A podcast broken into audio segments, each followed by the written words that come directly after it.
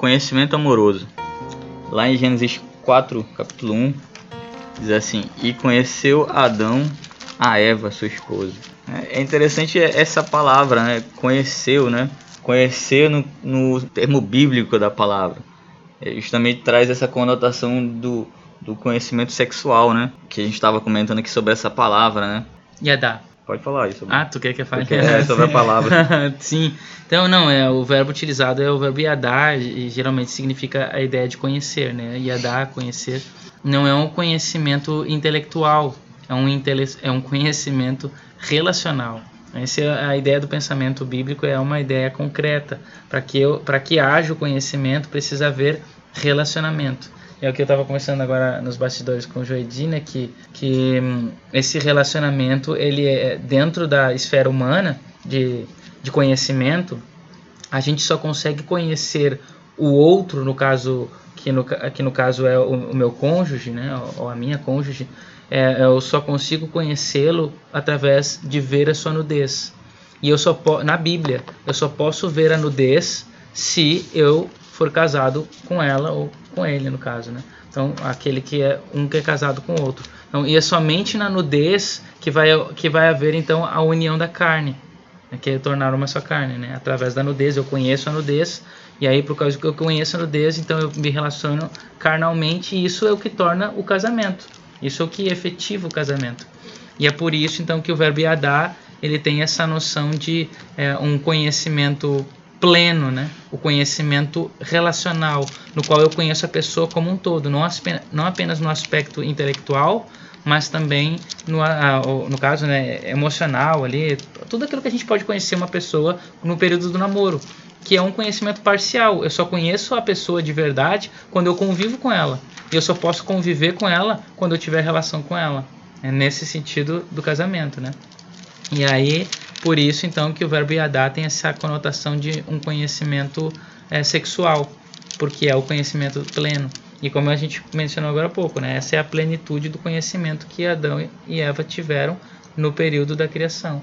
E quando eles têm esse conhecimento, eles então chegam ao, ao ápice do relacionamento, que é quando eles descobrem que unidos eles são a imagem de Deus eu peguei isso agora, quando você está uhum. falando, da ideia de que a, a, nudez ela está relacionada com algo, com a experiência carnal. Sim. Porque uma está atrelada à outra. Aí é só para fazer uma aplicação que não está na, na lição, uhum. mas acho que é uma aplicação válida em relacionada à pornografia. Ah, que isso. você vê a nudez, uhum. mas não há é, é, relacionamento Poxa, carnal. Muito bom.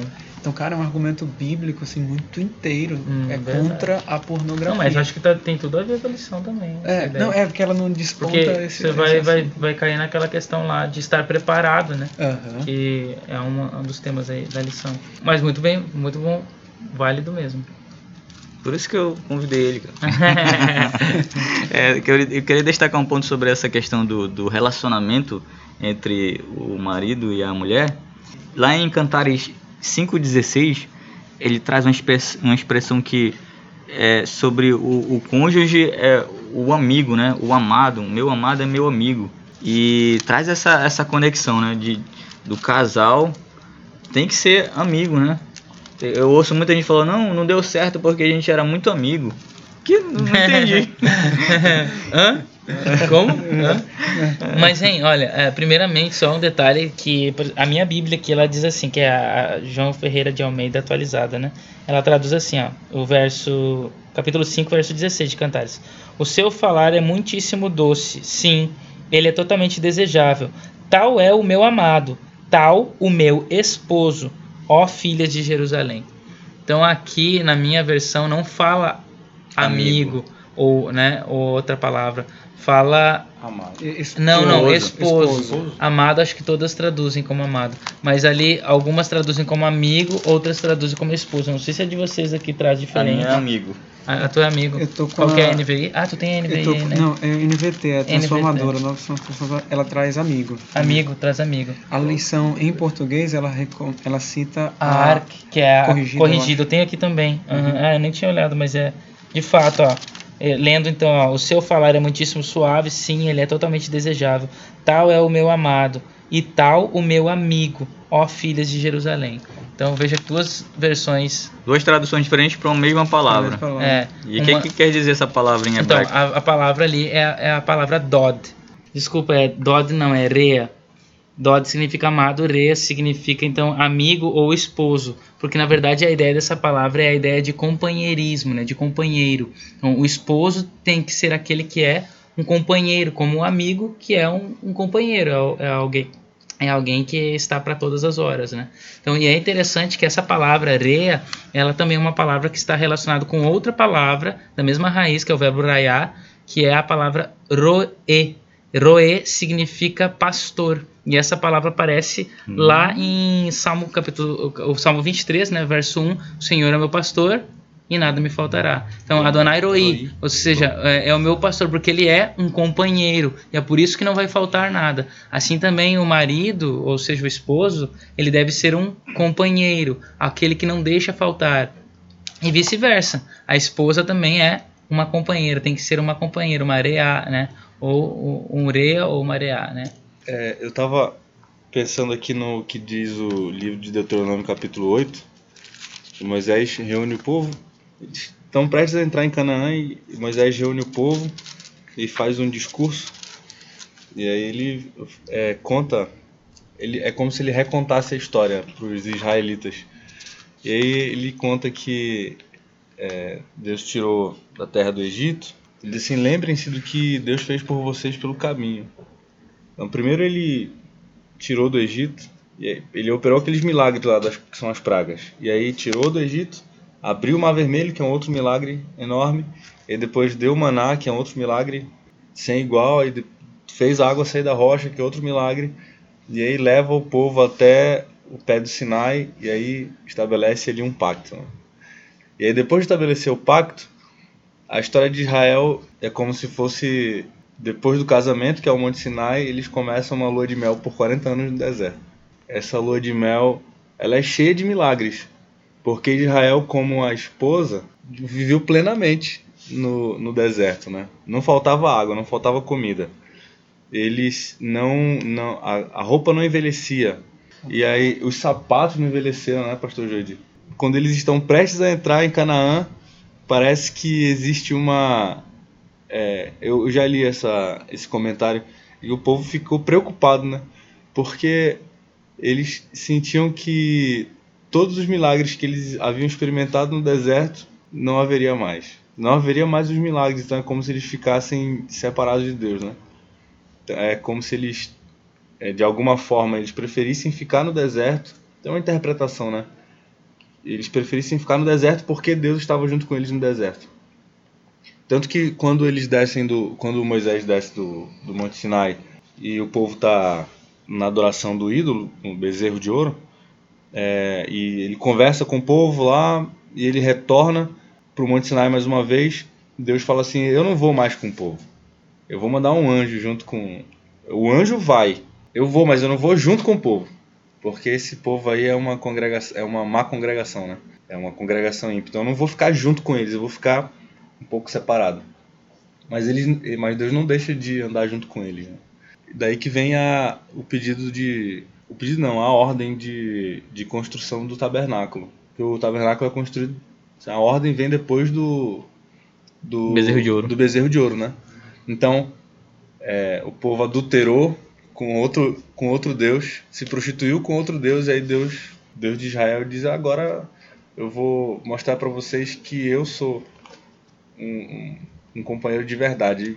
Construam para mim uma casa, uma tenda que eu vou ficar junto com vocês. Junto com todos, eu vou ficar no meio de todos. Né? Ou seja, uhum. vai ficar junto com o povo no meio Sim. deles. Dentro. Dentro do povo, né? Uhum. É, você falou disso, eu lembrei de, de algumas coisas da, da, da fala que, que acontece nessa, nesse diálogo né, entre o esposo e a esposa aqui em Cantares. E em alguns momentos eles, se, eles é, é nessa, nessa coisa que eu chamei de preliminares, né, em relação ao sexo, uhum. tem uma coisa que aparece muito, é, que são, são especiarias, né? Aromas uhum, que são uhum. colocados, uhum. que são para criar todo um ambiente, criar todo, Todo um clima. é. e, e é curioso que a primeira vez que essas especiarias aparecem na Bíblia, a primeira vez que ela, que ela aparece na Bíblia é no contexto santuário. Né? É, é, as, as especiarias é, é, elas são colocadas ali junto ao incenso. Então, cara, olha, olha que surreal. Um elemento do prazer sexual é o mesmo que está dentro do santuário.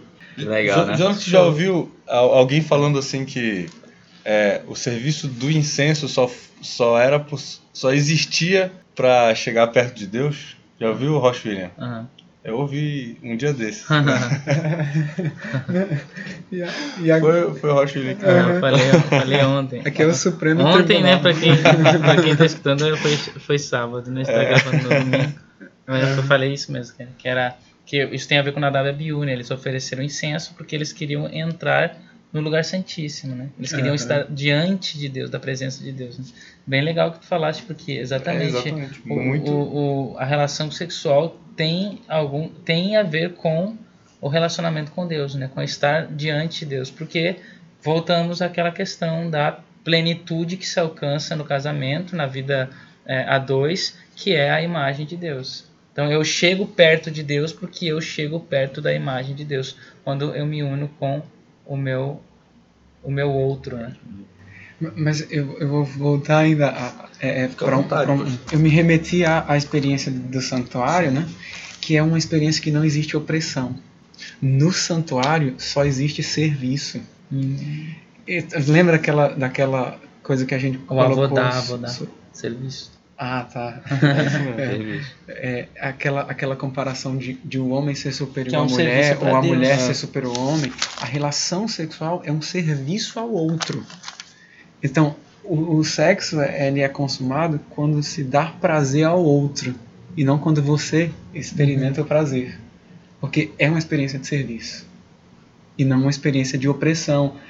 Que você citou até alguns casos, né? opressão física, opressão emocional, Psicológico. psicológica. É, mas não, é, é um serviço. É dar prazer ao outro. Ah, interessante. É, é, isso tá, é muito associado ao que ao contrato de Ketubá. Lembra, Rocha William? Hum. Nós já comentamos isso, eu acho, em, em outro podcast. Contrato de Ketubá, que é o contrato de casamento. Sim, sim. Não, mas isso tem tudo a ver também com Cantares. Porque ah, acho que até a lição chega a mencionar Cantares 6, versículo 13, eu acho. Eu sou do meu amado e meu amado é meu.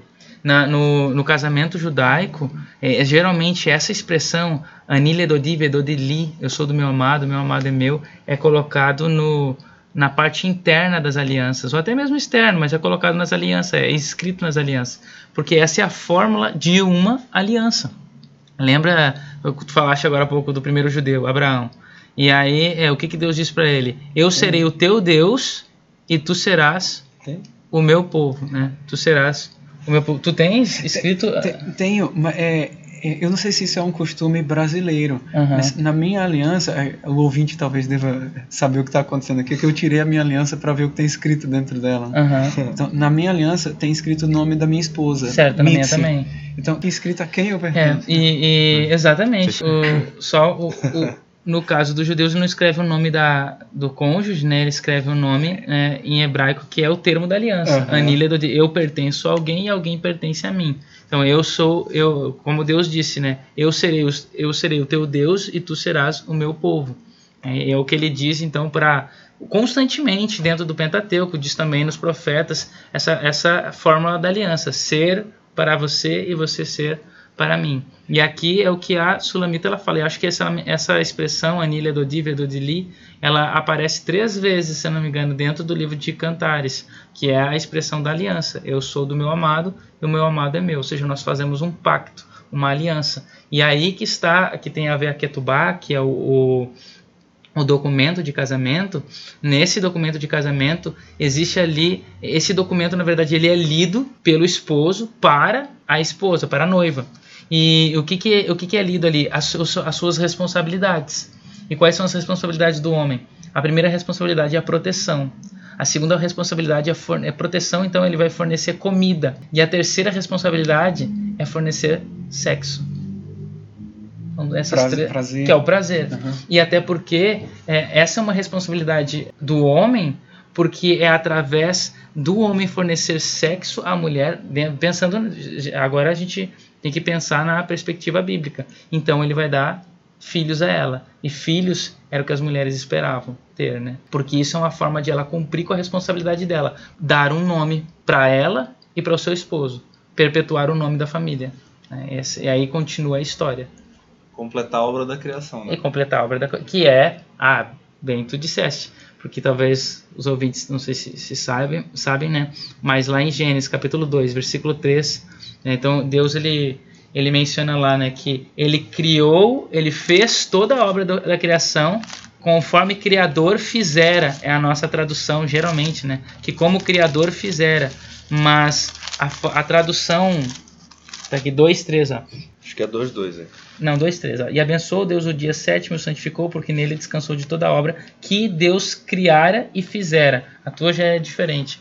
Algumas dizem que como o Criador fizera. É. Mas literalmente é que assim. Deus criou para fazer. Bara Elohim Lassot. Então é que Deus criou para fazer. Lassot, que é o verbo fazer, não está no passado, fizeram no mais que perfeito, né? É, nem- existe essa, essa Conjugação. conjugação em Em hebraico, hebraico. mas poderia ser o passado, o pretérito, mas também não é, está no infinitivo. Então Deus criou então para fazer, porque a obra da criação ela, ela não foi completada. A obra da criação ela tem um ponto em que ela ela foi completada por Deus através do Shabat, mas Deus deixou para fazer. E é por isso que o homem recebe um trabalho, porque ele tem que continuar a obra da criação. É por isso que o homem tem que casar e ele tem que gerar filhos, que é um mandamento, ele crescer e multiplicar e encher a terra, porque é um mandamento porque ele tem que continuar a obra da criação e, enfim, o homem não para aí, né? Então, esse é o trabalho dele, gerar filhos, né? gerar, procriar, continuar a história da criação. Ele é um co-criador. Então ele é a imagem de Deus sozinho, mas ele só consegue é, fazer como Deus unido. Unido, é. Sozinho também, quando ambos se unem, se tornam o Deus pleno. Ah, é Imagodei. Imago Dei, é, que é a imagem de Deus, exatamente. Show. E, é, só, acho que foi só para destacar isso, fazer uma relação com a, com a lição mesmo, assim, que é o verso áureo que chama? Verso para memorizar. Sim. Põe, é, Cantares 8, 6, que diz: Põe-me como selo sobre o teu coração, como selo sobre o teu braço. É muito forte isso, né? Um selo no teu coração. Porque o amor é forte como a morte e duro como a sepultura, o ciúme. As suas brasas são brasas de fogo, são veementes labaredas. Olha aí. Então, é, mais uma vez, é, é, mais uma vez um, um elemento do santuário sendo citado, o fogo, É, as labaredas aqui, né? e mais uma vez mostrando a, a, a unidade entre si, né? a, não, a não opressão, que um é propriedade do outro. e um elemento que nos faz lembrar que é um elemento do dia a dia do povo comum, que é a gente chama de tefilim, que é algo que é conectado com o braço, com o coração, que é o, o- que diz lá né, essas palavras que eu te ordeno, tu as atarás no teu braço te porá, e porás por frontal na tua mão, na, na tua, na tua tua testa, testa. desculpa.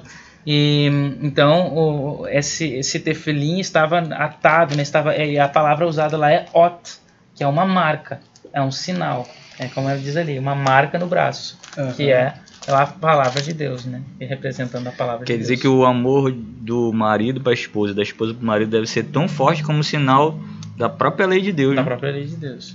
Deus, quando ele criou o casal, né, o homem e a mulher, ele criou com o propósito de, de como, como o pastor Jordi falou, de revelar a imagem de Deus de uma forma plena. né? Embora muitas pessoas tenham o desejo de casar algum dia, outras pessoas não vão casar, desejam ser celibatários. E temos também os homossexuais. Como devemos acolhê-las no nosso meio, embora elas não, não desejem ou não se casem algum dia? É um questionamento que tem na lição que também é um questionamento nosso, né? É, existe um, um- um entendimento com- é, bíblico, né, de que a vida homossexual, e eu, dentro desse grupo eu vou me, me direcionar somente aos homossexuais, unicamente aos homossexuais, que é uma atividade pecaminosa.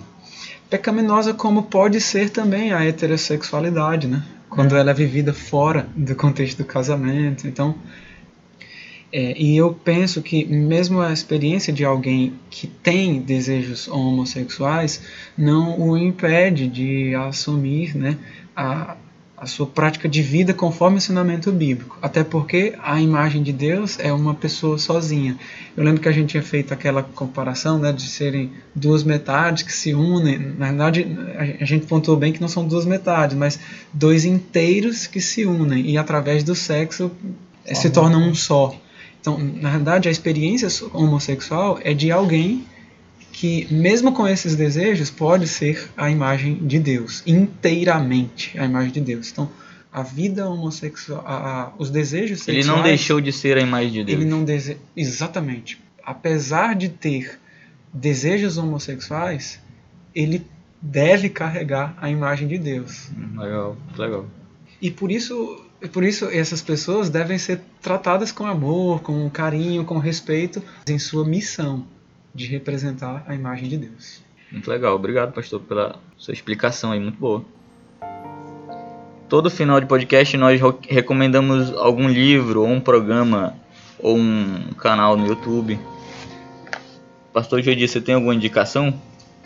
Tenho, tenho sim. Eu acho que ninguém deveria conduzir a, a lição de escola sabatina nesse, nesse estudo sem a leitura de um artigo de um, de um cara chamado Edson Nunes Júnior. É, ele foi meu professor né, de, de, hebraico, de Antigo Testamento também. Ele tem um artigo chamado As Interpretações de Cântico dos Cânticos. Está é, tá falando sobre a escola alegórica. Esse, esse artigo vai dar um panorama muito bom para entender por que, que o sexo virou um tabu eu acho que isso aqui é um panorama uhum. histórico de por que o sexo virou um tabu. E é muito legal também porque ele vai falar vários daqueles eufemismos que você citou. Ah, sim. Então aí você vai fazer uma nova leitura do texto, percebendo que o texto de, de Cântico dos Cânticos fala sobre é, o sexo propriamente dito, fala sobre genitália propriamente dito, fala sobre é, os líquidos ali que, se, que são trocados, né? Então, é, é, e sem eufemismos, né? Sem alegoria. Então é, é, é, é, um, é uma recomendação. Revista Querigma. É um artigo científico. Bem, amigos, então nós chegamos ao fim de mais um podcast, Beit Midrash. Nós estamos muito felizes por você ter acompanhado a gente até aqui. Nós agradecemos a ilustríssima e gratíssima presença e participação do pastor Joedi, porque é muito agradável a companhia dele. Acho que é porque ele fala manso, né? Aí a gente, poxa, vem cá, pastor, dá um abraço aqui, porque é muito legal conversar com você. Muito obrigado, pastor, Joedi. Se você tem interesse, faça uma visita à comunidade de ser também, pastor. Exatamente. Nosso principal culto ele funciona no sábado à noite, às 18 horas. Então, 18 às 19 é o, é o momento principal de encontro em nossa comunidade. É, ali não é para o estudo da Beth Midrash, o estudo da Beth Midrash acontece pela manhã, às nove e meia. Também no sábado, né? Também no sábado. Fica aí como for o interesse do ouvinte. Pastor Joedis, a comunidade Ser tem perfil nas redes sociais? Tem, tem sim. Basta você digitar em qualquer uma delas Comunidade Ser e vai, vai dar a opção tanto no Instagram quanto no YouTube Ser, e, como, e como no Facebook. Nós também estamos no Instagram, Facebook Twitter, YouTube, SoundCloud, Castbox e Spotify. É porque Spotify. vai estar no podcast do iPhone. Exato. Né? É, daqui a pouco, então, o Roche William vai, vai ficar a missão de, de upar no, é, com o Roche William. Então, nós estamos lá.